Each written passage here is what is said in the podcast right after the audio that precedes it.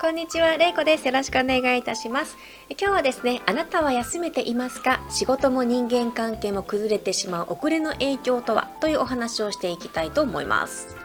私はですね毎日たくさんの予定を入れてしまう癖があるんですこれをやったら次これが終わったらこの次はこれをしなきゃというようにあまり休憩を入れずに予定をこなしていた時期がありました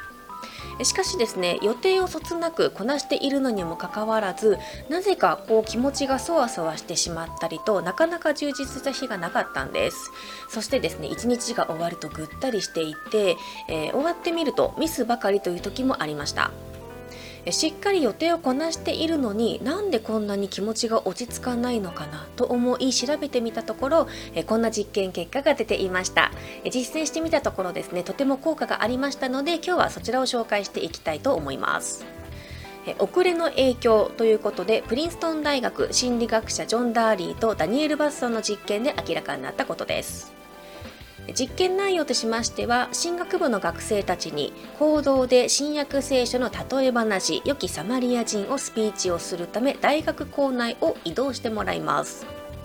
行動の入り口にはみすぼらしい服装をした男性がうめき声を上げ苦しそうに咳をしています。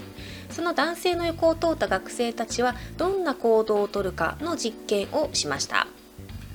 え行動に移動する前に A チームの学生にはまだ時間の余裕があるよと伝え B チームの学生には遅れているから急いでくださいねと伝えました。その結果ですね苦しんでいる男性に手を貸そうとしたのは A チームは 63%B チームは10%という結果が出ました。時間がないと伝えられた学生たちの約90%は苦しんでいる目の前の男性に手を貸さなかったんです。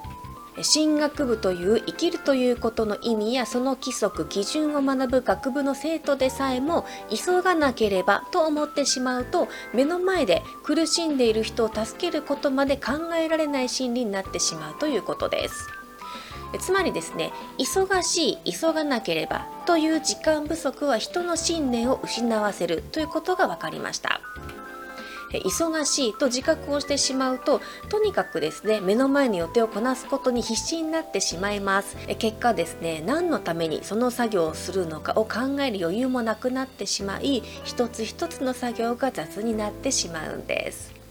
そしてですね急いでいると思いやりも忘れてしまいます予定をですね立て続けに入れてしまうとこう忙しくなってしまうので何かこう頼まれ事をしても断ること一つにしてもすごくぶっきらぼうな、えー、断り方をしてしまったり自己中心的な態度をとってしまうこともあります。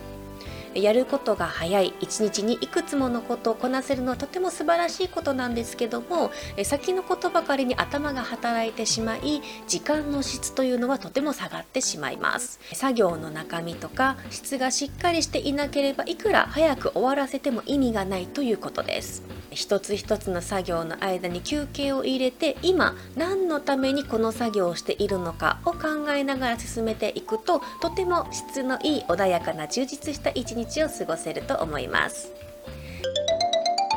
あなたは休めていますか？仕事も人間関係も崩れてしまう遅れの影響とは？ということで今日ですねお話をしました。今日の学び毎日忙しくてなかなか充実した一日が過ごせないと悩んでいる方は予定と予定の間に空白を持たせ忙しくさせないようにしましょう。え今日から今すぐ実践できることです。ぜひやってみてください。えマナラボではですねビジネスへの取り組み方や考え方初心者向けのビジネスなどを中心に発信をしております。え現在ですね何か悩んでることありましたら概要欄の LINE からお気軽にメッセージをください。きっとお役に立てると思います。目標が達成できる無料のオンラインビジネス講座もやっておりますのでぜひ参加してみてください。今だけプレゼントしている参加特典も受け取ってください。今日もですね最後までご視聴ありがとうございました。以上になります。